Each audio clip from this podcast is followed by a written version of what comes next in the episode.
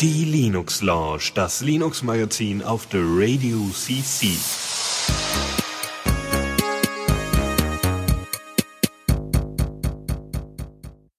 Ja, guten Abend allerseits. Äh, ich bin hier nicht allein. Ich Erstmal sagen wir, was wir hier überhaupt haben. genau, genau. Obwohl, naja, das hat man ja schon. Das hat man ja, das hat man ja schon im äh, im äh, Intro-Jingle gehört, was uns der liebe Tobias jetzt gemacht hat. Und ich Ist das, ist das jetzt ganz neu oder ist das ja, schon das ist das zweite Mal, dass wir den äh, abspielen.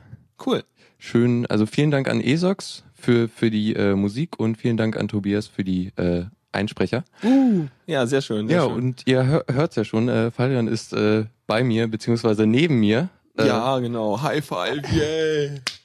ja, genau. Genau. Äh, ja, wir haben uns hier mal zusammengefunden, um einige sehr ernste Themen zu besprechen. Was? Nee, Quatsch. äh, ja, wir, wir haben uns mal gedacht, äh, oder wir haben uns gedacht, wir machen mal eine Linux-Lounge ohne Plan und reden Also, mal. das eigentliche Problem ist ja, dass Lukas Internet so schlecht ist, dass man da aktuell keine Linux-Launch machen kann. Und, äh, aber wir haben ja mehr Internet in Oldenburg, also machen wir es hier. Genau. So, was steht denn heute an? Ja, äh, wir haben uns mal gedacht, äh, wir reden mal nicht nur über die klassischen Sachen, so irgendwie was was so äh, an Programm-Updates rausgekommen ist und an News und so, sondern wir reden mal, äh, also ich habe mal ein bisschen jetzt so GNOME GNOME Shell, GNOME 3.6, wie auch immer, genau, GNOME 3.6 äh, ist äh, ja schon seit einer Weile draußen und ich habe es mal getestet, äh, mir so ein paar Ge Gedanken gemacht, darüber werden wir reden. Und äh, wir haben ja jetzt äh, ja schon beide ein Tablet und du hast halt speziell das äh, Nexus 7 gekauft. Genau, genau. Da kann ich ein bisschen was zu erzählen, wie ich das, also welche Handgriffe nötig waren, damit das mit meinem Linux-Rechner irgendwie äh, Dateiaustausch machen kann und sonst so, wieso die erste Erfahrung ist und wofür ich das schon benutzt habe. Ja, und ich kann so meine schon seit einem Jahr habe ich meinen, glaube ich, meinen Ne- äh, Motorola Zoom. Da kann ich auch noch mal ein bisschen erzählen. Okay. So, Ja. das ist ja das erstmal, ne? Gut, womit fangen wir denn an? GNOME 3.6 äh, Sind wir stumpf der Reihe nach oder brauchen wir wollen hier wir so ein Jingle erst oder? wir können auch erstmal das Repo machen, das ist vielleicht keine Nee, nee, Idee. weiß nicht, wenn du das da oben stehen hast, dann machen wir mit GNOME 3.6 los, kein Problem. Okay, äh, ja, dafür haben wir keinen Jingle. Nee, gut, äh, genau. Also, wir hatten ja schon mal drüber gesprochen. Äh, GNOME 3.6 ist vor einem Monat schon rausgekommen, äh, ist aber jetzt erst seit zwei Wochen im Arch Linux äh, Repository drin. Genau, ich glaube, der, weil war das Supertux oder JavaFund? Nee, JavaFund hat sich schon beschwert, dass das so ewig gedauert hätte, bis das in den Repos drin ist und da wir doch echt nochmal was zu sagen sollten. Ganz prima. Ja, also ich kann jetzt nicht sagen, wie das bei anderen äh, Desktop-Oberflächen im Arch Repository ist, weil äh, irgendwie ich nutze ja nur GNOME und Arch, äh, was heißt Arch X-Face, genau, äh, benutze ich halt irgendwie nur unregelmäßig und achte da nicht auf die Updates.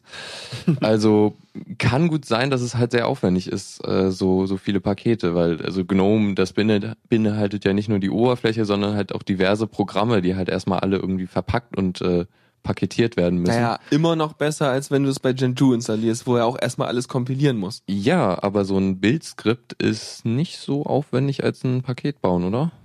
Ähm, ich, ja, also ich glaube, auseinanderpacken, so wie bei Debian-basierten Zeugs, das ist halt viel, viel schneller und einfacher, ne?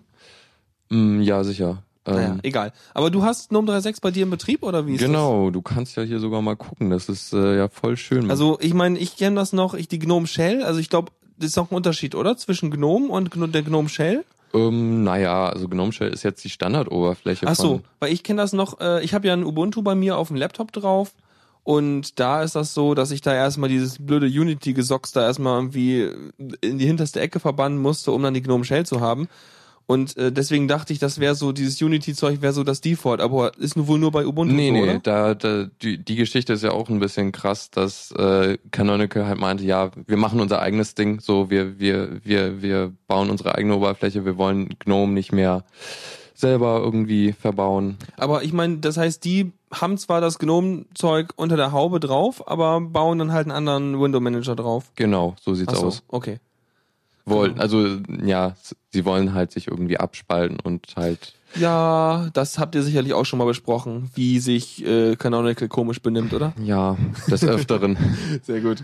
Also GNOME 3.6. das ja, ist- kommen wir mal zum sieht, Thema. Genau, ich finde, das sieht erstmal aus wie die Shell. Oder was hat sich verändert seit Also, dem letzten GNOME? -Zeug? Was du jetzt hier mal direkt sehen kannst, ist das hier oben. Also ja, ich muss mal erklären, was ich jetzt gerade zeige. beschreib mal. Ähm, oben in der Leiste, also es gibt nicht mehr das äh, hier äh, Fenster und äh, Programmdings, was oben vorher war, sondern das ist jetzt in der in, im Dock unten links. Da kommt man dann auf die Programme. Achso, damit man einmal so, ein, so, ein, so eine Übersicht hat, welche Programme man installiert hat. Das heißt, äh, wenn ich jetzt die Maus ist, die aktive Ecke ist ja links oben. Das heißt, Ja. wenn ich da mit der Maus hingehe, dann kommt ja die Fensterübersicht und die Übersicht der virtuellen Bildschirme.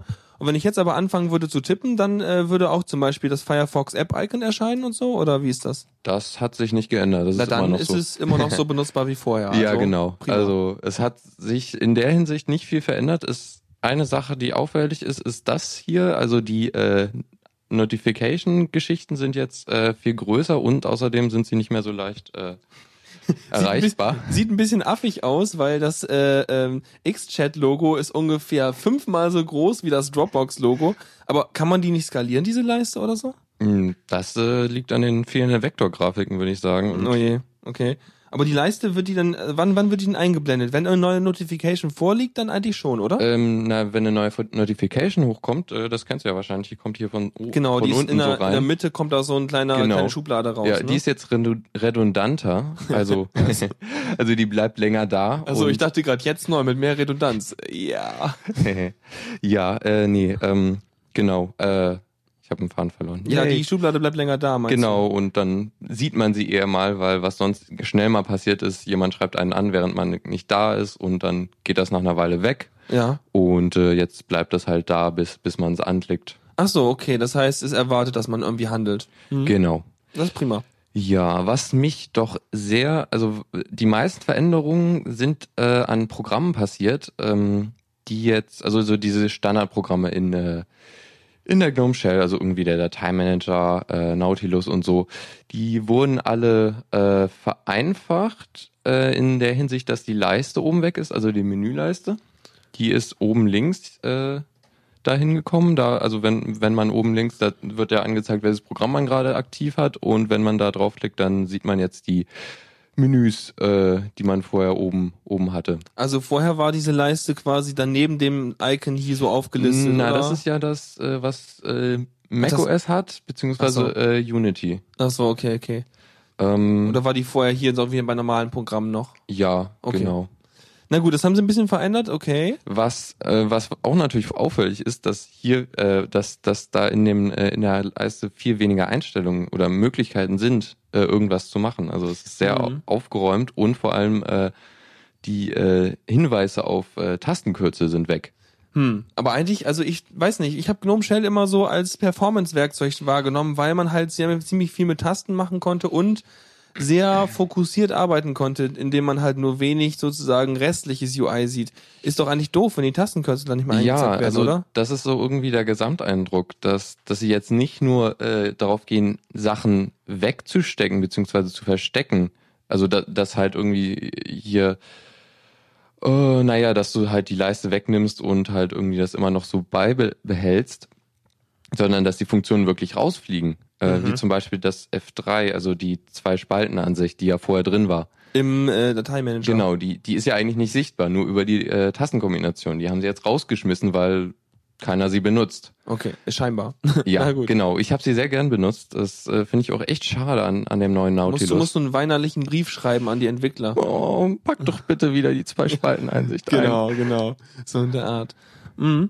Aber sonst ähm, habe ich auch den Faden verloren, das ist super. Ja, also Nautilus kann ich nochmal sagen, das sieht man jetzt vielleicht, äh, kann ich dir das mal zeigen. Und zwar siehst du hier das ganz gut.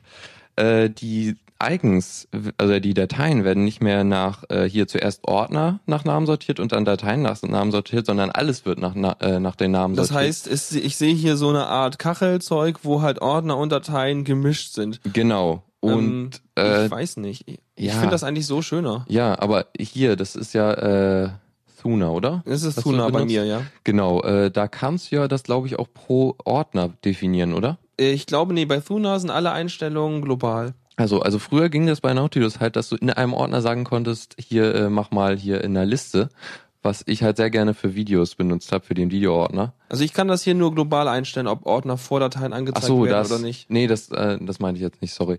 Ach so. Äh, das ist ja klar, das macht auch Sinn. Ähm, was ich meinte ist, äh, dass ich hier auf die Listenansicht umschalten kann Mhm. und früher war das halt nur für einen Ordner. Achso, nee, das habe ich hier global. Das kann ich hier mit Steuerung so. Also wenn du jetzt in einen anderen Ordner gehen würdest, dann wäre das auch noch. Äh, ja, nimm mal einen leeren Ordner. Ganz schlaue Idee. Genau, dann ist es auch Okay, ja. Also macht er das auch wie der neue Nautilus. Finde ich halt schade, weil ich, weil ich die Sicht halt in einigen Ordnern sinnvoll finde, in anderen Richtig. wiederum nicht. Zum Beispiel, wenn ich jetzt irgendwie einen Ordner habe mit wenigen Dateien drin, wo ich Bilder drin habe, dann möchte ich vielleicht die Kachelansicht haben, die mit den großen Icons. Aber wenn ich irgendwie so einen Ordner mit ganz vielen Textdateien oder so oder Excel-Sheets habe, dann will ich halt eine Liste haben. Genau. Oder halt die, wie gesagt, bei mir sind es Videos, die dann, wo ich halt irgendwie wissen will, ja, das ist das 15. Video aus diesem Let's Play da, das würde ich gerne sehen und danach kommt das 16. Das ist Und- direkt danach. 15 bis 16 siehst du dann an dem Icon oder? Nee, woran? nee, also da, dafür ist halt, dafür benutze ich halt gerne die Listenansicht, Okay. weil man dann, das ist halt übersichtlicher als äh, hier so. Okay, okay.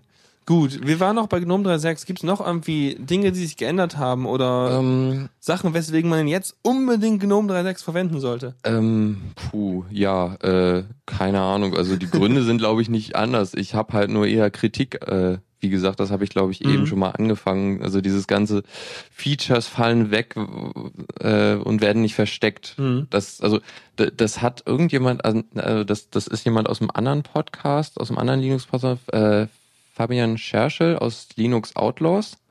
Äh, der hat gesagt, äh, ja, was Apple macht, ist zwar irgendwie UI-technisch auch nicht so gut, aber was sie halt machen, ist, äh, sie vereinfachen Sachen, aber sie die die Features, die äh, in der UI wegfallen, die verstecken sie halt un mit unter Tastenkürzeln und Mhm. lassen sie nicht ganz wegfallen. Damit auch die Leute, da sagen die Advanced User, die kommen eher mal mit Tastenkürzeln klar und können sich dann auch daran gewöhnen. Ne? Genau. Ja, eigentlich schlau. Ja. Mhm. Ähm, äh, wie ist denn das so? Ich weiß jetzt nicht, äh, was ist denn das für ein Icon? Sind das Tasten? Oder sind das ein Firefox? Ja, das ist Firefox, Oh, das ja, ist hier. ich bin verwirrt. Aber ähm, ähm, genau, Stabilität und so, das ist alle, das hat also keinen Einfluss so. Also es ist, ich weiß nicht, ist dir das schon mal abgestürzt, das Gnome-Ding? Also, so die seit UI? 3.6 nicht, aber seit, äh, das ist genau genommen, seit ich auf System D gewechselt habe, ist es mir nicht mehr abgestürzt. Mhm. Also ich denke mal, da, das hat eher was damit zu tun. System D ist sowieso äh, insgesamt ganz, ganz schön geworden. Äh, ja. Ach so, okay. Ähm, gut. Ja, Fazit könnte man ziehen. Es ist immer noch, also insgesamt finde ich die Konzepte, die in der UI stecken, eigentlich immer noch sehr sinnvoll. So dieses einfache und übersichtliche und Aber ich äh, meine, man hatte auch keine Wahl, oder? Wenn man sowieso Gnome 3, was war vorher, 3.4? 3.4, ja. Wenn man 3.4 benutzt, dann wird man doch sowieso auf 3.6 geupdatet, oder? Ja, das. Na denn? ja, es sei denn, du willst natürlich auf äh, irgendwie X-Face oder so wechseln. Ach nee, komm. Also gerade für einen Laptop mit meinen 13 Zoll da, meinem MacBook von vor von 2006 ist das ja noch, ein uraltes Ding. Da ist das echt gut, weil man wirklich viel Bildschirmplatz noch hat. Also das ist, da ist Gnome Shell viel besser sogar als äh, macOS, weil ich habe bei macOS immer eigentlich diese Leiste an Seite eingeblendet, wobei das konnte ich auch anders machen. Aber egal, jedenfalls hat man viel Bildschirmplatz und das finde ich eigentlich ganz gut. Jupp, das finde ich auch sehr schön. Äh, vor allem, was ich ja echt, also das, das ist jetzt abschweifen, aber egal. Ja. Äh, was ich echt schön finde, ist, dass der Desktop nicht mehr benutzbar ist. Also, dass du da keine Icons draufpacken kannst. Das, das habe ich hier bei mir sowieso schon nicht. Hier Ja. ist alles ohne Icons, weil ähm, das Ding ist, der Desktop vom Icon-Konzept her, das ist doch auch irgendwie daneben, weil alles, was du auf den Desktop packst, da weißt du nicht, wo du es hinsortieren willst. Und alles, wo du nicht weißt, wo du es hinsortieren willst, das wird sich ein riesiger Müllhaufen anlagern. Genau.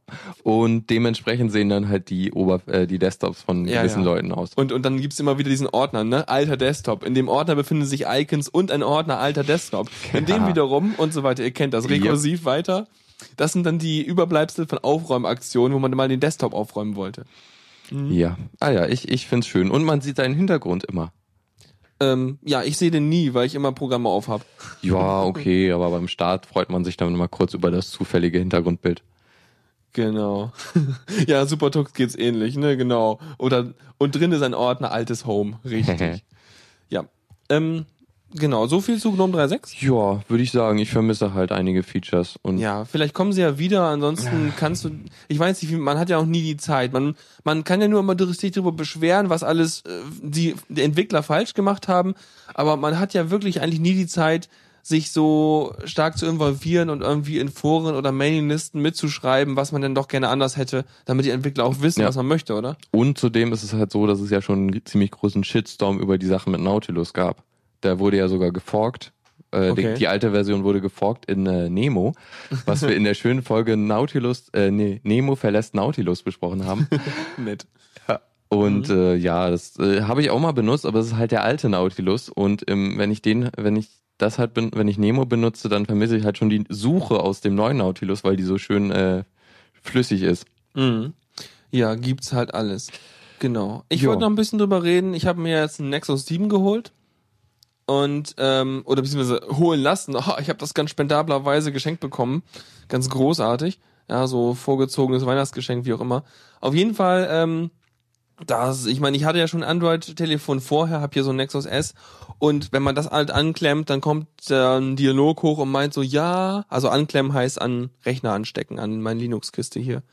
Dann kommt ein Dialog hoch und der Dialog meint so, ja, wollen Sie jetzt den Speicherplatz irgendwie hier äh, über Ihre Datenverbindung benutzen? Und dann äh, klickt man auf OK und dann sagt er, oh Gott, einige Apps, die Sie ausführen, müssen dann beendet werden, weil die auf den Speicher zugreifen. Dann sage ich, ja, mach doch. Frag mich nicht jedes verdammte Mal. Und dann hat man den äh, Zugriff freigegeben. Und äh, das ist beim Samsung S2, was mein Bruder hat, und auch dem Nexus 7 anders. Da macht man das nicht als äh, Wechselspeicherlaufwerk so, sondern da benutzt man dieses ähm, MTP, das äh, Microsoft Transfer Protokoll. Und äh, ich glaube, der Vorteil von dem Protokoll soll einfach sein, dass die Apps nicht gleichzeitig beendet werden müssen, oder? Äh, ja, das ist, glaube ich, wirklich so. Und äh, du hast nur noch eine große Partition auf deinem äh, Gerät. Also du hast nicht eine Partition für Dateien und eine für Apps. Also er kann, also das heißt, das System, also weil das sozusagen das System mehr weiß, was eigentlich äh, beim Transfer geschieht, kann es sozusagen sagen, okay, die und die und die Ordner stelle ich mal zu einer Art virtueller, äh, äh, ja, zu einem virtuellen Wechselspeicherlaufwerk zusammen, statt dass man wirklich eine Partition haben muss. Genau. Ah, spannend. Nee, weil das Ding ist nämlich, erstmal habe ich es angesteckt und mein Computer meinte, ist was. Und äh, dann musste ich erstmal ein bisschen rumgoogeln und erstmal rausfinden, aha, ich habe es als MTP-Dings angesteckt. Und dann habe ich irgendwie ein paar Sachen installiert. Ähm, so, so Sachen, warte, warte, warte, haben wir alles hier. Äh, MTP. Und zwar das MTP-FS, äh, das ist ein Fuse-Filesystem ist. Also genauso wie wenn man irgendwie einen FTP-Server oder so als Ordner bei sich im Linux einbinden will. Ähm, und damit konnte ich dann halt relativ einfach sogar äh, das Teil wieder mounten. Man kann sich nämlich, also das Sache ist halt, man, man möchte am liebsten, dass es der Auto gemountet wird. Wenn man halt irgendwie ähm, das Tablet ansteckt, dann möchte man am liebsten, dass es irgendwie da automatisch als Device erscheint. So weit bin ich damit noch nicht, aber was es halt macht, ist, dass sobald äh, UDEV erfährt, dass da halt irgendwie was da ist, dann äh, mountet er das halt auch. Dann führt er halt ein Skript aus, kann man so definieren und dann äh, mountet er halt das Nexus-Teilchen. Und äh, das funktioniert eigentlich ganz gut. Und das Witzige ist, es hängt halt nicht vom Gerät ab, sondern du brauchst wirklich nur einfach mal MTP-FS äh, und noch ein paar kleine Kommandos machen und wohin das mounten soll. Und dann nimmt er einfach, egal welches MTP-Gerät angeschlossen ist, und mountet das in den Ordner rein. Ja, ähm, das. Du hast das Glück. Oh, warte mal. Supertux korrigiert mich. Es heißt Media Transfer Protokoll, aber ich glaube, die Microsoft-Leute haben da so stark an rumgefummelt, dass das, glaube ich, auch mal mm, anders hieß. Jedenfalls irgendwo äh, bin ich darüber gestolpert, dass das Microsoft Transfer Protokoll hieß. Aber Microsoft würde ich auch gern transferieren, ja. Hm. ja, einfach mal eine Firma. Nee. Firma auf ein äh, Dings da. Möchten Sie diesen Microsoft-Ordner in den Papierkorb verschieben? Hm, weiß nicht. Ja, ähm, einerseits hast du Glück gehabt, weil du direkt auf Android 4.0 gegangen bist. Das war ja dem- schon vorinstalliert. Ja, klar. Äh, ich hatte mit meinem äh, Motorola Zoom weniger Glück. Ich hatte das zuerst mit Android 3.0, hab's dann auf Android 3.2 abgegradet und darunter war das die reinste Hölle. Äh, Okay. weil es einfach mal unglaublich instabil lief. Also ich habe das, soweit ich weiß, auch damals mit MTPFS gemacht. Äh, das Ding brach jeden irgendwie alle zehn Minuten beim Übertragen ab und man musste es alles komplett neu ins, äh, initialisieren und äh, naja, äh, halt neu machen. Und Mhm. äh, selbst, ich meine, ich habe es dann irgendwann unter Linux aufgegeben und habe die Dateien unter Windows dann übertragen oder versucht zu übertragen. das hat auch nicht geklappt, weil er da auch abgebrochen ist. Dann habe ich einfach gesagt, scheiß drauf, ich, äh, ich pack das auf meinen SSH-Server und äh, kopiere das über SSH fest. Ja, ja also mein, mein Bruder hat da noch so eine Programm, was ich mir aber nicht installiere, weil das auf dem Android zu viele, ähm, zu viele Berechtigungen braucht und da habe ich keine Lust drauf. Und zwar habe ich wieder vergessen, wie es heißt, aber es ist ganz toll. es ist ein Programm, das äh, dann damit aktiviert man quasi so einen Webserver auf seinem Handy und ähm, dann kann man einfach übers WLAN sozusagen dahin navigieren, vom, vom Richt, also vom großen Rechner aus dahin navigieren und hat dann halt so ein quasi Drag-and-Drop-Oberfläche, wo man, Dateien raufwerfen kann und Kontakte bearbeiten kann und sowas alles. Aber ich weiß nicht, also immer bei Anwendungen, wo dann als Berechtigung eingefordert wird, du musst dein Adressbuch äh, freigeben, da bin ich dann immer sehr vorsichtig. Yep, da würde ich jetzt, das würde ich jetzt auch nicht unbedingt machen.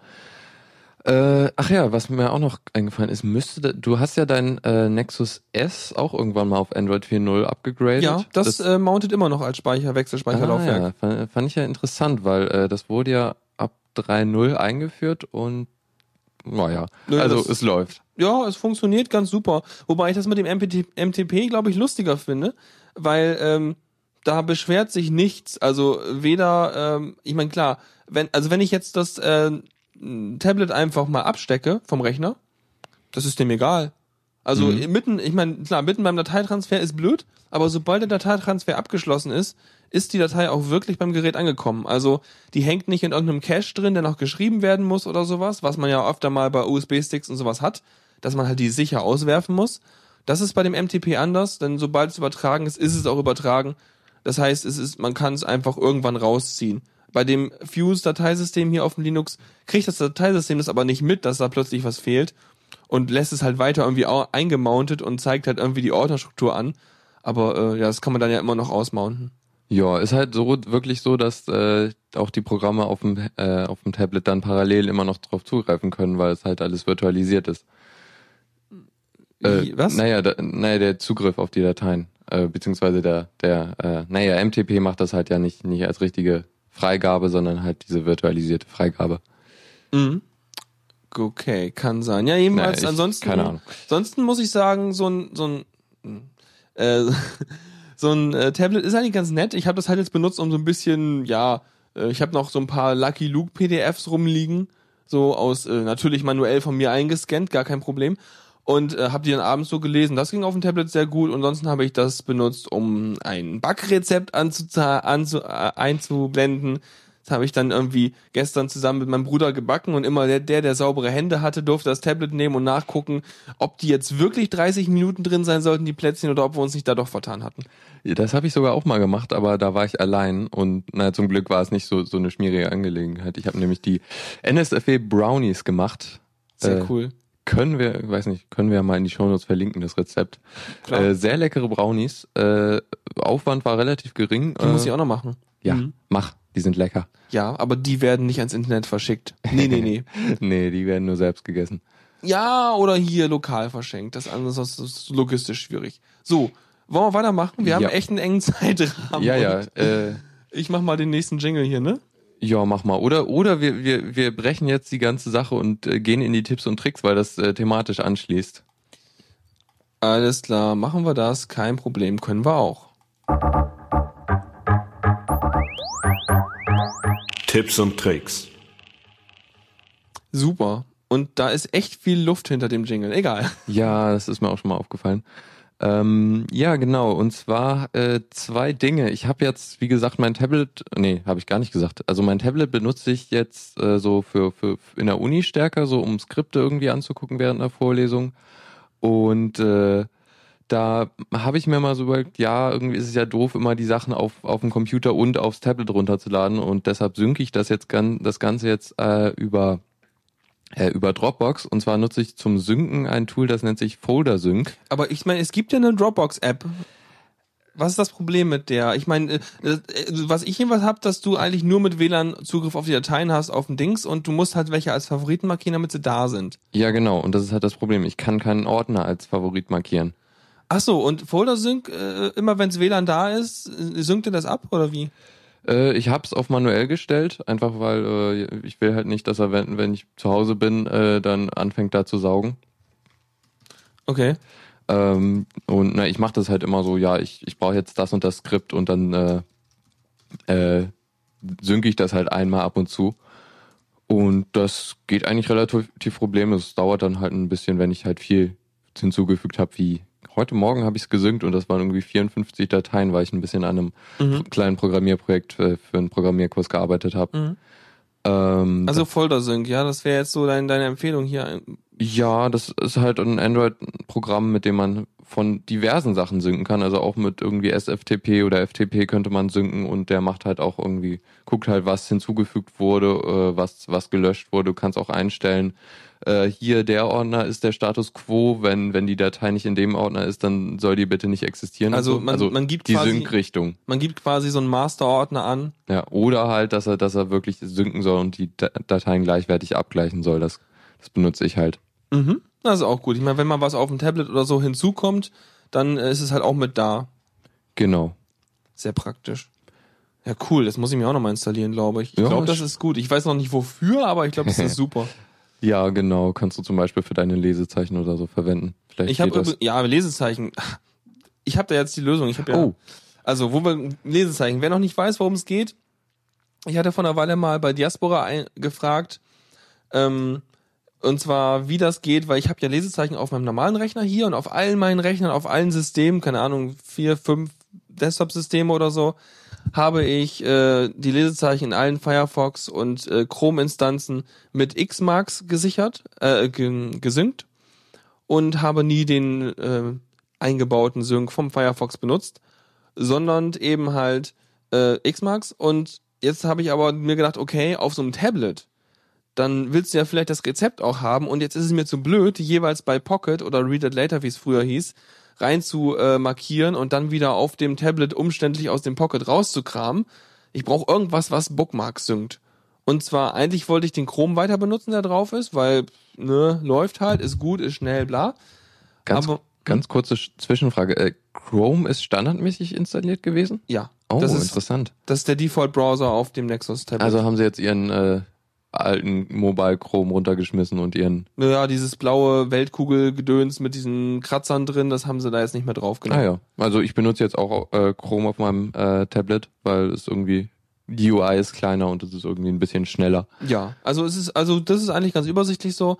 Aber dann habe ich festgestellt, okay, mit dem Chrome, also ich meine, ich glaube, man kann auch den Desktop Chrome mit dem Tablet Chrome synchronisieren, da bin ich mir ziemlich sicher. Hm, wenn das man, geht. Wenn man seine Chromes halt irgendwie in, an so ein ähm, Konto koppelt. Ja. Aber äh, dachte ich mir so, nee, komm, Google, nee, das nicht, ey, lass mal.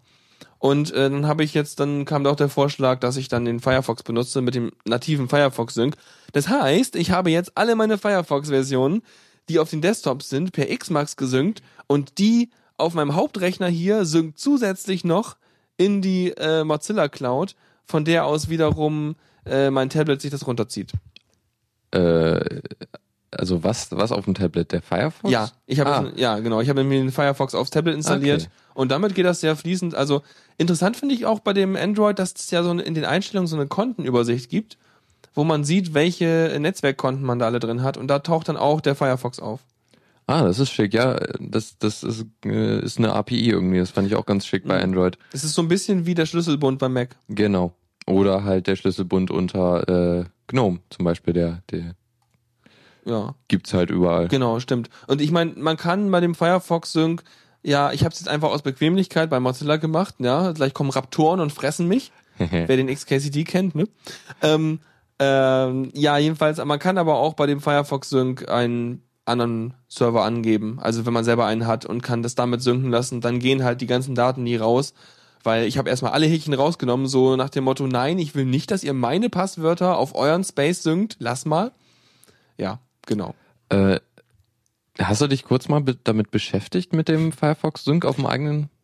Ich, äh, etwa so lange, wie es brauchte, bis es auf meinem Tablet, Tablet ging. Also nein. Okay, äh, nee, ich, ich hatte mal, als das anfing mit Firefox Sync, da hatte ich mal geguckt, äh, da, da musste man, also da ging das nicht, dass äh, das, also da, das Ding konnte keine, keine verschlüsselte Verbindung. Dafür so, Okay. musste man dann selber sorgen und äh, auf einem normalen Mhm. Webspace kannst du dafür nicht sorgen. ja, und DOSF sagt gerade, er glaubt, das benutzt WebDAV.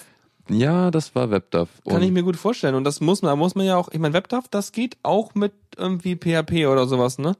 Also, ja, aber ähm, natürlich wäre es gut, wenn man einen Server hat, der HTTPS kann. ja. Und da würde ich an dieser Stelle ja dann mal wieder einen Überspace empfehlen, oder? Ja, äh, wenn ich mal was wirklich groß brauche, dann werde ich da mal äh, Genau. klicken und so. Ja, ja. Dafür werden wir übrigens nicht bezahlt, aber wenn ihr natürlich, also, ne, also, Ja. egal.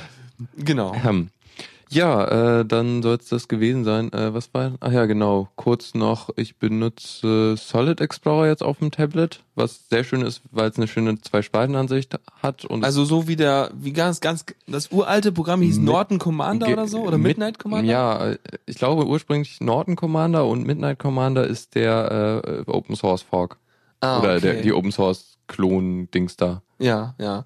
Okay. Also, dass man sozusagen, also so wie auch viele FTP-Programme sind, dass du einmal auf der einen Seite den einen Ordner siehst und auf der anderen Seite den Remote-Ordner, oder? Genau. Und so ich habe es halt so, auf einer Seite habe ich meine Uni-Sachen und auf der anderen Seite meinen Download-Ordner, dann kann ich die Sachen einfach rüberziehen, wenn ich irgendwas runtergeladen habe. Genau, sehr gut. So, Ja. Wollen wir weitermachen? Ja, machen wir Repo? mal weiter. machen wir Repo. Neues aus dem Repo. Total gut. Ja. Na gut, äh, wir haben, äh, äh, gucken. Äh, ich habe mal wieder äh, geguckt, was Neues kam und es war Der- sehr wenig. Das, das, das Lieblingsthema von Linus Torvalds, ne? Äh, ja, äh, obwohl es ja besser geworden ist. Äh, eigentlich mal eine, müsste man eigentlich mal ausführlicher reden über den Stand mit äh, Optimus und äh, auf, unter Linux, weil da gab es ja auch einige Kontroversen. Also mir sagt das alles nix. Äh, ich weiß nicht, okay, dann, nee. Äh, das eine Thema werde ich jetzt mal ganz lassen, weil das sonst zu viel Ausholerei ist. Äh, der Optimus äh, ist ja diese Geschichte mit dem, äh, mit, du hast eine Intel-Karte als Hauptgrafikkarte, die ist irgendwie an deinem, also ist meistens in Notebooks halt so, die ist an deinem Bildschirm dran und daran hängt halt noch irgendwie eine Nvidia-Karte oder was anderes und die macht halt die rechenintensiven Grafikanwendungen. Äh, Also, also du hast zwei Grafikkarten, damit dein Notebook, wenn es auf Batterie läuft, die interne Grafikkarte benutzen kann, um halt Strom zu sparen. Und wenn du Spiele spielen willst und Netzteil dran hast, dann nimmst du die dicke Grafik und zockst damit dein Doom 3 Genau. oder so. Genau. Und das Problem war halt irgendwie lange, irgendwie, es gibt immer noch keinen Support von Nvidia dafür unter Linux. Äh, hat sich jetzt angekündigt, als halt äh, Linus Torvalds mal sagte so, ja, fuck you, äh, ihr seid scheiße, weil, weil ihr nicht da halt speziell in der Sache nicht mit uns zusammenarbeitet. Und da begibt sich halt so langsam äh, Entwicklung rein. Äh, es gab halt aber eine Möglichkeit über da, ein Tool namens Bumblebee, äh, die äh, ja, Warum haben, warum haben die alle Transformers-Anspielungen hier? äh, ja, keine Ahnung. Okay. Wäre mal interessant, ob Optimus äh, wirklich deshalb Optimus heißt, denn dann, äh, naja. Äh, genau, also hier äh, Bumblebee macht halt, äh, öffnet einen zweiten X-Server und äh, auf dem zweiten X-Server wird dann halt auf der Nvidia-Karte gerendert, also Mhm. Grafik wird auf der Karte gerendert, wird an den zweiten X-Server gesandt und das wird dann halt äh, auf dem ersten äh, dann wiedergegeben. Okay, klingt irgendwie so ein bisschen wirklich wie eine gebastelte Notlösung. Ja, das ist es auch wirklich. Äh, dazu später aber noch mehr im, äh, im Newsflash, da habe ich noch eine kleine News. Äh, ja, äh, gibt's noch irgendwas zu Bumblebee zu sagen? Nicht wirklich.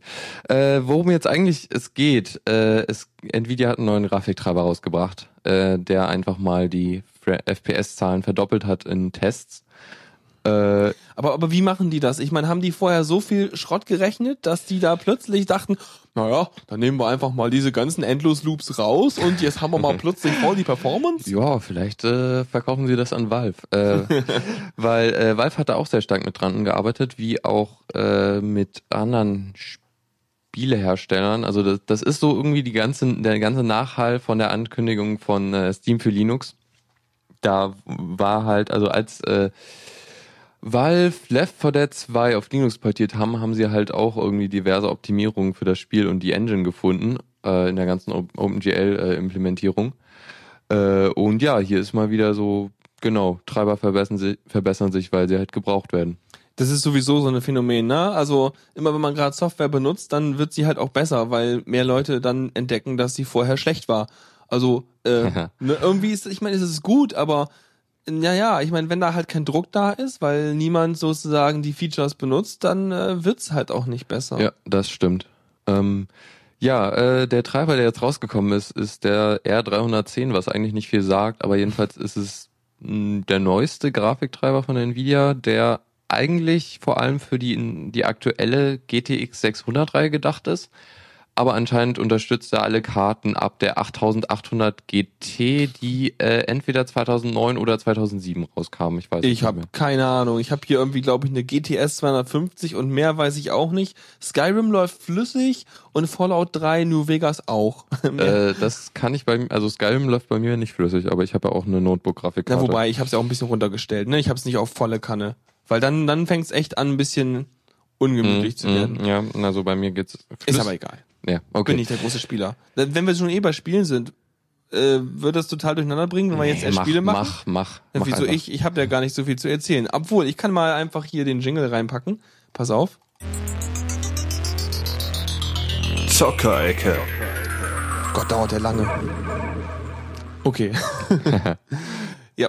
Und zwar äh, ist das erste, der beste Punkt, dass es schon wieder ein neues Humble Bundle gibt für Android 4.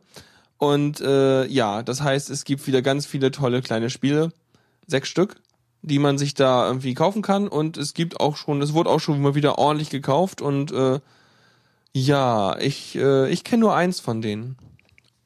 Ich kenne, also ich kenne vier und das auch, weil drei davon schon in einem anderen Humble Bundle waren.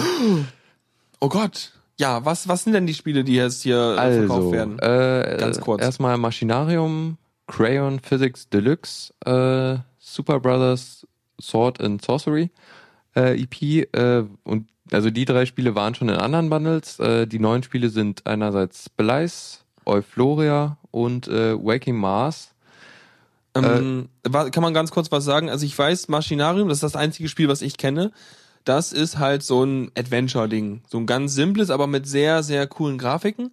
Ich glaube, ich würde das aber lieber am Rechner spielen, weil, keine Ahnung, ich meine, das geht sicher auch sehr gut auf dem Tablet, auf dem Telefon würde ich es nicht spielen, weil es zu klein, man muss die Grafik genießen.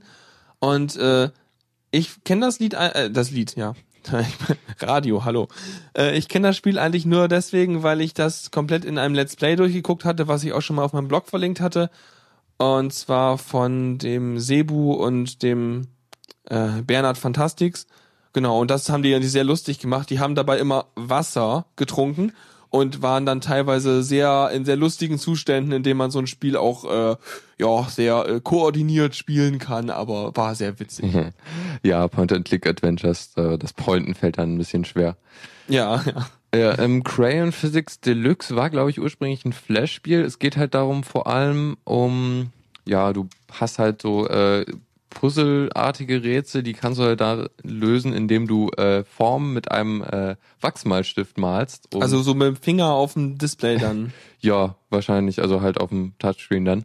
Cool. Ähm, ist ganz schick so, weil du halt wirklich äh, alles malen kannst und halt auch einmal irgendwie das komplette äh, Spielfeld äh, in eine riesige Form packen kannst, was dann Okay. lust lustige Effekte hat. Ist Also also das, was du malst, wird quasi zu einem äh, Objekt im, in der Spielwelt. Ach so, ja, das ist lustig. Mhm. Äh, zu Super Brothers kann ich nichts sagen, muss ich echt sagen. Das habe ich Okay. nicht gespielt. Ich meine, das, das klingt ja ein bisschen so Fantasy-mäßig, wenn man jetzt Ja. so diese Figur sieht, so ein Ja. bisschen Anime-Stil. das kann gut sein. Splice war irgendwie so ein naturwissenschaftlich angehauchtes Ding, Ja, ne? So mit irgendwie Genomen oder so? Genau, du kannst irgendwie, musst irgendwie Genome zusammenpuzzeln. okay. Euphoria ist mit Blumen, und Waking Mars ist wahrscheinlich ein Space Adventure. wahrscheinlich mit Mars. Genau. Sehr cool. Ja, auf jeden Fall kann man es kaufen, aber ich, ich weiß nicht, ich finde es halt ein bisschen schade, dass die jetzt so, ich meine, ich finde es sehr gut, dass das Humble Bundle so enormen Zuspruch hat, dass die so ermutigt werden, weiterzumachen und dass das auch so viel Geld reinbringt. Einerseits natürlich finde ich cool, dass die Leute, die halt ihre Apps da, die anbieten zum äh, Bundle, dass die halt eben entsprechend da Lust drauf haben mitzumachen. Ich meine, es geht ja auch ein Teil des Geldes irgendwie an irgendwelche gemeinnützigen Geschichten, was auch sehr gut ist. Und man hat halt, und ansonsten werden ganz viele gute Sachen halt promoted, wie halt eben kein DRM und äh, ja, solches Zeug. Aber ich finde es ein bisschen, es nimmt so ein bisschen das Besondere, wenn halt es ständig wieder ein neues Humble Ja, Bundle gibt. ich fand's halt echt besonders, als sie einmal im Jahr äh, das released haben und jetzt ist, dann war es ein, irgendwie alle halbe Jahre und jetzt hatten sie vor, weiß nicht, zwei, einen Monat erst. die hatten ja erst dieses mit den E-Books. genau, Ne? das war erst, ist erst ein Monat oder weniger her. Ja. Ja, naja. Mal schauen, ich Ja. weiß nicht. Ihr habt noch 13 Tage Zeit, es zu kaufen. wenn ihr wollt. Sehr cool. Mhm, genau, dann. Mich würde ja mal interessieren, wie das ist mit, äh, also wie die äh, Kaufzahlen sich über die Zeit entwickelt haben äh, von den verschiedenen Bundles, ob das jetzt steigt oder ob das bei der höheren Zahl sinkt. Weiß ich nicht. Müssten, also ich meine, die werden das sicherlich auswerten. Müsste man die mal fragen. Vielleicht Mhm. sind sie ja so cool. Ah ja, Electro schreibt gerade in den Chat, was äh, Sword and Sorcery ist.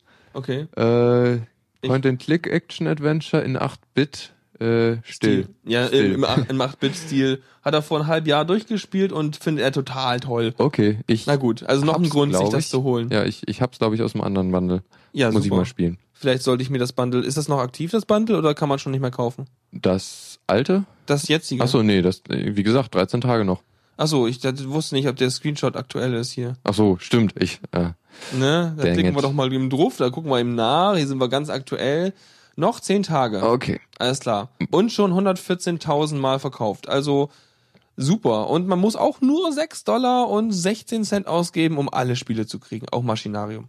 Hm, Ah, ich habe hier gerade mal eine Statistik gefunden zu den Bundles, aber die ist nicht wirklich, das sind nur nee, das, das Screenshots. müsste man aufbereiten. Ja, okay. Ich denke mal, wir machen jetzt weiter, damit wir noch irgendwie halbwegs durchkommen. ja, Du hast noch hier das Ding Steam für Linux. ne? genau. Äh, Steam für Linux äh, ist in die Beta-Phase gegangen. Äh, letzte Woche noch drüber gesprochen, dass noch mehr Spiele reinkommen und jetzt äh, läuft das Ding mit 24 Spielen ungefähr, die man spielen kann und äh, 1000 Leute dürfen es machen von äh, 60.000, die äh, einen Fragebogen äh, ausgefüllt haben und äh, halt Was, was für ein Fragebogen? Irgendwie magst du Linux oder was? Ja, was für Hardware hast du? Benutzt du 64-Bit oder Ach so. 32-Bit? Welche, welche Distro irgendwie Mhm. und so weiter? Okay.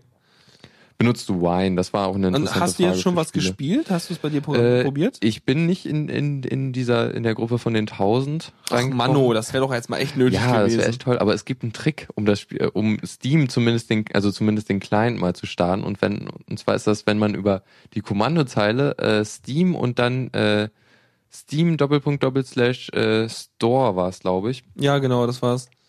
Mhm. äh, dann äh, kommt man, dann startet der Client halt ohne abzubrechen. Äh, Ja, weil er halt wahrscheinlich direkt schon weiß, welche Seite er öffnen muss, statt irgendwelche Checks durchzuführen am Anfang. genau. Okay, und was kann man dann, also dann läuft, was, was gibt's denn jetzt schon auf, äh, auf Linux zu spielen? Äh, es gab eine Liste auf Heise, beziehungsweise. weißt du noch irgendwas von den Dingern aus dem also Kopf? die großen Sachen sind halt die äh, Valve-Spiele, ganz klar. Alle? Kannst du, kannst du Half-Life 2 Viele. spielen? Ähm, die, also die Engine wird portiert. Äh, ist- angekündigt ist halt Left 4 Dead 2, Mhm. Team Fortress 2 läuft, also die lau laufen, lau äh, laufen schon. Mhm. Ähm, sonst die ganzen, also viele Indie-Spiele sind schon angekündigt.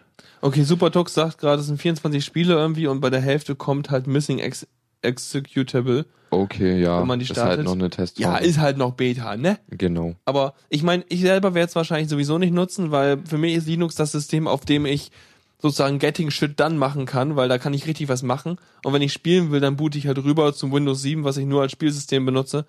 Und äh, da läuft ja sowieso schon. Ja, ähm, ich benutze halt, also ich, ich find's halt toll, weil man die ganzen Indie-Bundles dann einlösen kann und darüber Ja. die starten kann. Also die, die spiele ich schon gerne unter Welche. Indie-Bundles? Also, Ne, die Hammel, die alten Ach so. Hammel-Bundles. die kann man da reinwerfen? Oder Ja, was? ähm, es gab seit dem zweiten Bundle oder so gab's immer einen Steam-Code dabei. Ach, nice. Aber was ich auch gut finde, ist halt, ich meine, wenn das so weitergeht und halt die Sachen unter Linux auch laufen, dann kann man wirklich sagen, okay, Leute, hier, wenn du mal ein bisschen was zocken willst, hier hast du einfach Steam auf deinem Ubuntu, was du als Hauptsystem, als einziges System benutzt und dann kannst du auch was spielen. Und schon hast du einen Rechner, der kompletter Bürorechner sein kann, aber auch spielen Ja. kann. Und damit ist sozusagen wirklich die Linux-Welt noch kompletter als vorher. Mhm.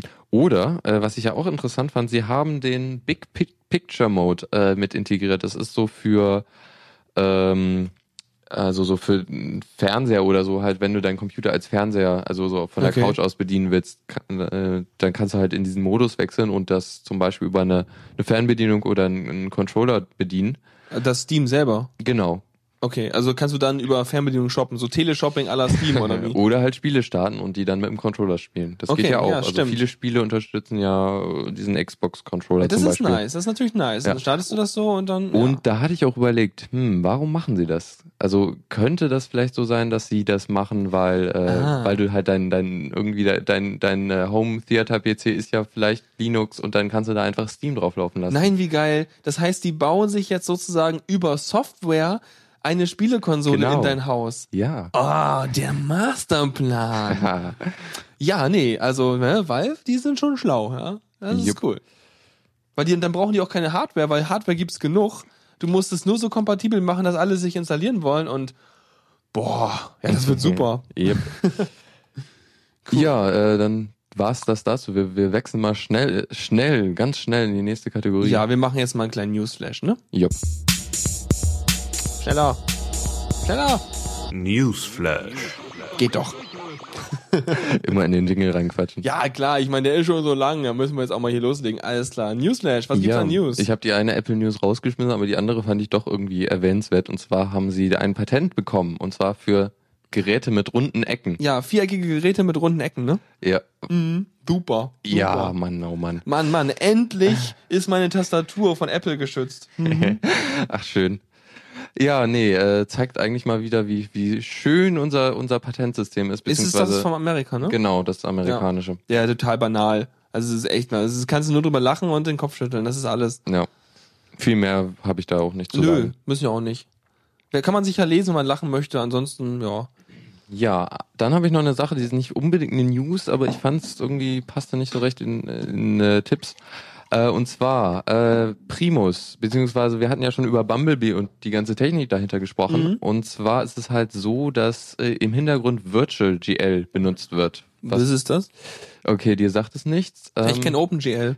ja, also Virtual GL ist halt so die Sache hier, du willst, also es kommt aus der ähm, so VNC, beziehungsweise wenn du halt deinen PC über, über Netzwerk äh, Mhm. Steuern willst. Ähm, Also so da, Remote Desktop. Ja, da hast du halt das Problem, irgendwie VNC ist zwar schön und gut so, also das normale hier äh, Frames übertragen äh, Ja. geht halt irgendwie, aber halt für so grafisch aufwendige Sachen wird es ja. halt nicht also machen. ich, ich habe da mal irgendwann ähm, äh, No Machine benutzt, was irgendwie nicht ganz Open Source ist, aber so frei für unkommerzielle Benutzung und so. Mhm. Und das macht nämlich auch schlaue Sachen. Das äh, macht quasi, da kannst du mit mehreren Leuten gleichzeitig auf dem gleichen Rechner arbeiten, von Remote und hast einen kompletten Desktop. Was halt besser ist als VNC, wo da halt der eine Bildschirm, der angeschlossen ist, halt remote gesteuert wird. Und das ist dann auch besser als so irgendwie der X-Server kann das ja auch so äh, über Ja, aber der X-Server überträgt dabei unendlich viele Mengen an Daten und außerdem, ich weiß nicht, ob der einen kompletten Desktop überträgt, du kannst halt äh, Programme remote starten und kriegst dann das Ja. Fenster auf deinen Desktop, ne? ja, also äh, ne, Und hm? ja, mach mal. Aber bei No Machine hast du halt zum Beispiel, du hast ein Windows und einen Mac, Mac Client und kannst es halt im Fenster sehen. Und du hattest halt die, äh, du hast halt wirklich, ich habe ein Bild, ein Video angeguckt, hier zu Hause, über meine mickrige DSL-Leitung, habe ich halt remote in der Uni ein äh, YouTube-Video im Vollbild gestartet und es kam hier mit sieben Frames pro Sekunde an. Das ist schon mal was. Das war ziemlich hart, weil der halt irgendwie die X-Server-Befehle zu malen auf irgendwie diesen Sachen nochmal irgendwie komprimiert und so ein Kram. Also Ja. damit kann man relativ flüssig arbeiten. Da hatte ich ja mit Dennis vor zwei Wochen oder so schon mal drüber geredet. so. Diese ganze Geschichte mit Wayland und hier, warum Mhm. X eigentlich überhaupt doof ist. Okay, muss ich mir anhören. Also diese ganze, X ist ja irgendwie nochmal eine Schicht, die du eigentlich nicht brauchst, die Ja. eigentlich nur da ist, damit, damit du halt übers Netzwerk sowas machen Ja, kannst. ja. Und das ganze Konzept ist halt von 1984. Das sollte Grund genug sein, nach Alternativen zu suchen. Yep. Und Virtual GL? Genau, Virtual GL, jetzt kommen wir endlich mal wieder dazu, äh, ist halt irgendwie, ja, ich render halt irgendwie, du machst halt OpenGL-Zeug auf der Grafikkarte und das wird dann halt an einen weiteren X-Server über Netzwerk übertragen. Äh, ist halt, sieht man ja schon, äh, das ist halt äh, doch eher nicht dem Zwecke gewidmet, dass du auf deiner Grafik, auf deinem eigenen PC irgendwie da Zeug machen kannst. Ähm, und ja, also das ist halt irgendwie, der macht Komprimierung und so, das willst du eigentlich gar nicht. Und Mhm. äh, Primus äh, ersetzt das Ding jetzt, ist halbwegs fertig. Also es kann irgendwie die wichtigsten Sachen, ist aber noch nicht so ganz stabil.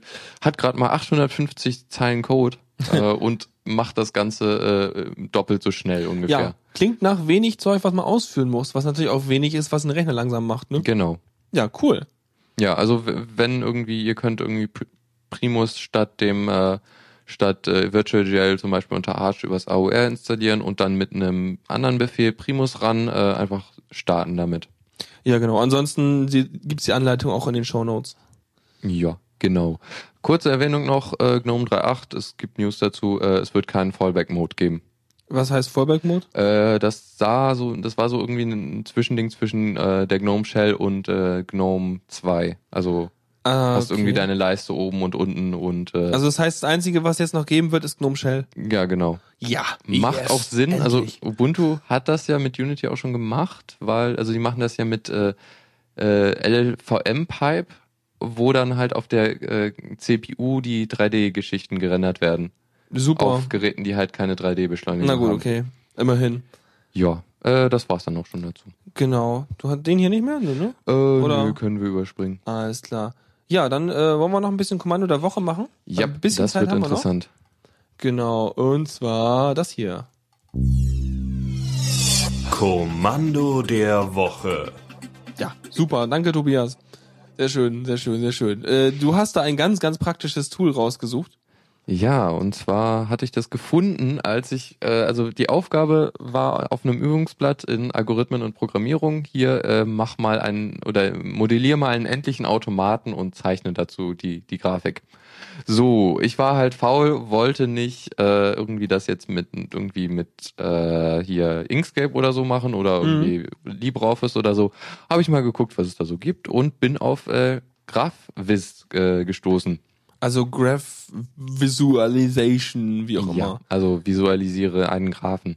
Ja, und ähm, ja, äh, willst du erzählen? Soll ich erzählen? Ähm, ich kann ja mal ein bisschen einleiten, wie ich das so jetzt äh, gesehen habe. Ähm, ich habe es auch nicht so viel benutzt. Ja.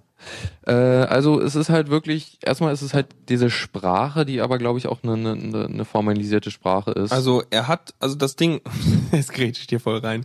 Also das Ding ist halt, der, der Kern der Sache ist, du hast eine DSL, also eine äh, Domain-Specific Language, die halt eben, also diese GraphWiz-Language, dieses Punkt-Dot-Zeug, ah ja, genau. und äh, darin beschreibst du halt wie äh, eine Graphenbeziehung, also mit Ecken und und und Kanten und äh, irgendwelchen Darstellungshints, wie irgendwie die und die sind alle hierarchisch auf der gleichen Ebene oder ähm, ja solche Sachen so ne, so irgendwie der hier zeigt auf den und äh, dann beschreibst du das darin und dann sagst du so grafisch, mach mal ein Bild daraus, dann mach mal ein PDF oder ein SVG oder ein PNG oder was auch immer. Oder ein EPS. Ja, und dann äh, macht er dir halt da ein hübsches Bild hin. Ja, ich habe hier zum Beispiel ein schönes Beispiel. Oh, cool, ja. Man kann halt die Kanten annotieren, man kann halt die äh, Knubbel selber, also die Knoten annotieren, man kann irgendwie den Stil ändern. Also, und das Ganze, die, die Source-Datei dafür ist halt echt nur so ein Stückchen Text, ne? Genau. Es ist halt sehr, sehr einfach zu beschreiben und ist halt äh, im Vergleich zu dem Aufwand, den man in so einem grafischen Editor hat, äh, nichts. Ja, also es ist einfach, ist nett und vor allem das Coole ist halt auch wirklich, ähm, ja, mit sowas kann man auch super Doku für irgendwelche Übungsblätter oder ja eben halt für irgendwelche äh, sonst wie wissenschaftlichen Arbeiten und so Sachen machen. Wenn man einfach nur so logische Sachen in der Informatik darstellen Genau, muss. und man kann halt auch irgendwie sagen, wie er den Baum strukturieren soll. Irgendwie soll er links anfangen, soll er oben anfangen. Hm. Und er strukturiert das halt dynamisch. Und man muss sich nicht unbedingt ja, darum kümmern, wie, wie der dann genau aussehen soll, der Baum. Und das Geile ist halt eben, weil halt eben dieses Zeug nur so eine Textdatei ist, diese Dot-Sprache, gibt es auch einige Tools, gerade irgendwelche, ich glaube, es war sogar irgendwelche Software, ähm, Analyzing-Geschichten, die dir direkt äh, GraphViz-Code raus, wo, rausschmeißen, womit du dann wiederum einfach eine Grafik machen kannst, von dem zum Beispiel ein Klassendiagramm oder irgendwas. Äh, ah, schick. also da gibt's einige Sachen, die halt wirklich sagen, okay, ich benutze jetzt hier GraphViz als Visualisierung für die Beziehungen, die ich hier darstellen möchte. Hm, das ist sehr schön. Ich selber habe das einmal benutzt, und zwar, wo ich von Hand eine Datenbank wieder reinfummeln musste. Oh, Und ähm, wer musste jetzt letztens nochmal irgendwie fünf- 50.000 Einträge neu einlegen? Hatte ich irgendwie bei Fefe gelesen. äh, ach, das war das war dieses äh, Internetausdrucker war gestern, Datenbankkopierer ist heute. Genau. Aber ich weiß nicht mehr, wer das war. Die haben Ja. irgendwie so viele Sachen per Hand kopiert. Ja, sehr schlau. Aber ähm, was ich meinte ist nämlich, ich hatte nämlich irgendwie einige Datenbanken und die hatten halt alle Beziehungen mit anderen Datenbanken, also Fremdkeys. Und diese Fremdkeys mussten halt, äh, müssten halt erst die anderen Datenbanken existieren und dann die, die ich danach einfügen will. Also bin ich die ganze Liste durchgegangen, habe hingeschrieben, hm, die Datenbank, Leerzeichen, Pfeil, also ne, Strich und äh, Spitze Klammer zu und dann die andere Datenbank, dem äh, Komma gemacht und dann eine ganze Liste von runter. Hinterher habe ich mit Suchen ersetzen noch ein bisschen die Syntax angepasst und habe ich gesagt, Graphis, mach mal. Und plötzlich hatte ich einen Graph, welche äh, Tabelle von welcher abhing, habe mir einfach GIMP genommen und habe die alle, die ich schon eingepflegt hatte, schwarz angemalt, so dass ich dann irgendwann wusste, ich habe alle Abhängigkeiten für diese Tabelle eingebaut und äh, kann jetzt auch äh, die anderen einflügen. Dafür habe ich es benutzt. Das ist schick. Also, ja. Mhm. Genau, und in unserem Gruppenarbeit von dem Masterstudiengang haben wir es auch benutzt, um so ein paar äh, Sachen halt irgendwie darzustellen. Da war der Graph dann halt irgendwie drei äh, DIN A3 Seiten breit, so ungefähr. Ja, und das willst du auch nicht mehr selber malen. Nee, auf keinen Fall. Vor allem nicht, wenn du Sachen änderst, dann musst du natürlich unbedingt darin wieder was äh, anpassen. Und vor allem willst du das auch nicht per Hand in Inkscape hin und her schieben, wenn du irgendwie einen äh, Text darin änderst und dann musst du das Kästchen größer machen. Also ist schon gut, wenn man Tools hat. Mhm. Ja, ich werde es mir auf jeden Fall merken für zukünftige Sachen. Jetzt vielleicht da Mhm. irgendwie Klassenvisualisierung oder so. Ich glaube, was auch noch geht, aber was halt nicht so in dieser Form ist, ist, äh, wenn du sowieso mit LaTeX arbeitest, gibt's PS-Tricks. Mit PS-Tricks kann man irgendwie auch so geometrische Sachen und so direkt in LaTeX bauen. Oh, cool. Also kannst du dir auch nochmal angucken. Ja. Aber ansonsten Graphisch kann schon viel. Ja, ich fand es halt ein bisschen aufwendig, immer das, also das Graphisch-Dokument umzusetzen, um es dann in LaTeX einzusetzen, um das dann nochmal neu zu kompilieren. Oder wie Mhm. auch immer man das nennen will bei, Gra äh, bei LaTeX. Ja, nenn's kompilieren. Bauen, keine Ahnung. Ja, Genau, so. Sehr schön.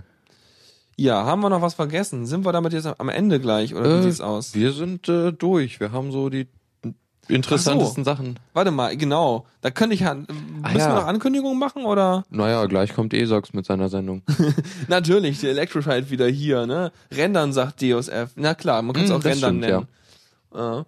Weil ich, ich finde es mal albern, wenn irgendwelche Leute jetzt von Videorendern reden, wobei es stimmt auch, ist auch richtig. Ja. Egal, jedenfalls wollte ich noch ganz kurz ansprechen, ähm, Produktivitätstools. Irgendwann habe ich mal über Astrid gesprochen, was ein To-Do-Manager auf Android-Geräten ist. Ich glaube, läuft auch auf dem i-Zeugs. Keine Ahnung. Äh, ja. Ich glaube schon. Und ist, die haben ja seit einer Weile auch einen Webdienst, so dass man halt an seinem Browser eben die To-Do-Listen-Einträge bearbeiten kann. Und das ist ein ganz cooler To-Do-Manager. Kennt ihr auch vielleicht? Ist auch egal. Aber ich habe jetzt rausgefunden, wie ich den vernünftig für mich benutzen kann. Das Ding ist, es hat Features so wie, es hat verschiedene Listen. Du kannst halt ein Item in viele Listen tun. Das ist halt wie so Tags. Und du kannst ihnen halt verschiedene Prioritätsstufen geben. So von 0 bis 3. Und 3 ist dann wirklich so rot am Brennen, muss getan werden. Und äh, ich dachte mal, na gut, das sind jetzt die wichtigen Sachen und das sind die nicht so wichtigen Sachen. So habe ich das immer für mich kodiert. Nee, habe ich jetzt mittlerweile herausgefunden, das machen wir ganz anders. Äh, ich mache das jetzt so, alles, was da reinkommt, hat erstmal die Prioritätsstufe blau, also ein Ausrufezeichen, alles ganz entspannt. Wenn das Sachen sind, die wirklich mal getan werden müssen, weil sie zum Beispiel für andere Leute wichtig sind, weil sie für meinen, keine Ahnung, für meine Zukunft, für irgendwie so Zeug wichtig sind, also nicht nur zum Spaß sind oder so, oder für könnte mal getan werden, dann werden die schon mal eine Priorität höher gestuft, also auf zwei Ausrufezeichen.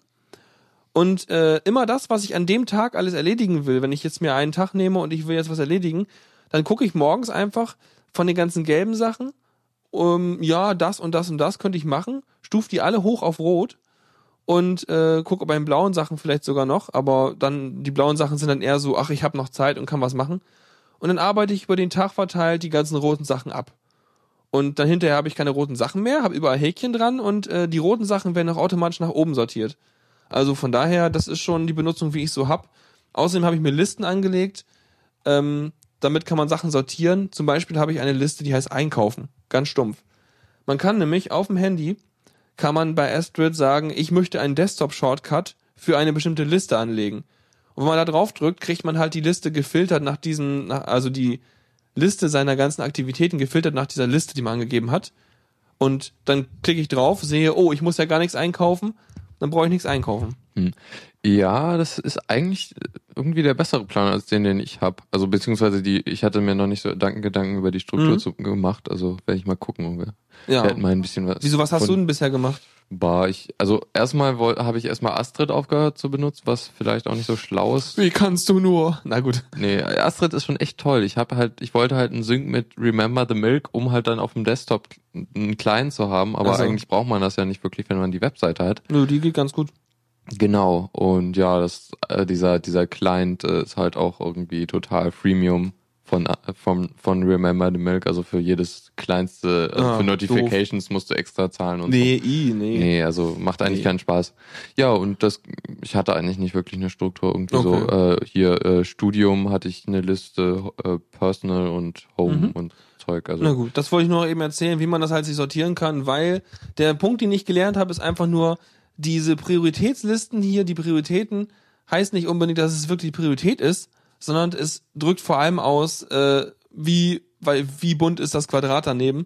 Und das kann man einfach benutzen, wie man gerne möchte. ja, und es ist halt leichter, äh, die Priorität zu setzen, als ein Datum zu setzen. Genau. Das Problem bei Datumsetzen ist noch, äh, sorry, Esox, gleich sind wir fertig. Das, das Problem beim Datumsetzen ist auch noch, wenn du hier zwei Tablet- oder Android-Geräte synchronisiert hast und setzt ein Datum und hast die halt nicht ständig im WLAN und erledigst was hier auf dem Rechner Ze- in, in der richtigen Zeit, fangen die trotzdem alle zu klingeln an, weil die halt noch nicht wissen, dass du es erledigt hast. Und das ist halt mega nervig. Ja, das kenne ich auch. Also diese Notifications kommen bei mir auch öfters mal zu spät, was ich etwas komisch fand. Ja, ja. Also kann man auch einstellen, zu welcher Uhrzeit die kommen, wenn man keine Uhrzeit festgelegt Hatte hat. ich sogar, ja. Aber trotzdem, Naja. irgendwie eine Woche später, als, als das irgendwie mal äh, gemacht werden sollte, kommt dann die Okay, ich würde sagen, das ist aber ein Thema für eine andere Ausgabe der Ja. Linux Launch. Sorry. Und nee, kein Problem. Und damit äh, sage ich mal Tschüss und dann sag du mal Tschüss, weil es ja deine Sendung. Tschüss. Und ja, genau, wir sehen uns dann nächste Woche. Alles klar, ich fahr mal Abspann. Man hört sich. Und jetzt dranbleiben, weil jetzt kommt Esox mit ganz viel tollem Elektrozeugs und so, ne? Vielen Dank fürs Zuhören. Die Shownotes findet ihr auf theradio.cc zusammen mit dem Mitschnitt und dem RSS-Feed der Sendung. Solltet ihr Ideen oder Themen für uns haben, dann schreibt uns einfach an kommentar at theradio.cc. Wir freuen uns immer über konstruktive Kritik zur Sendung. Bis in einer Woche.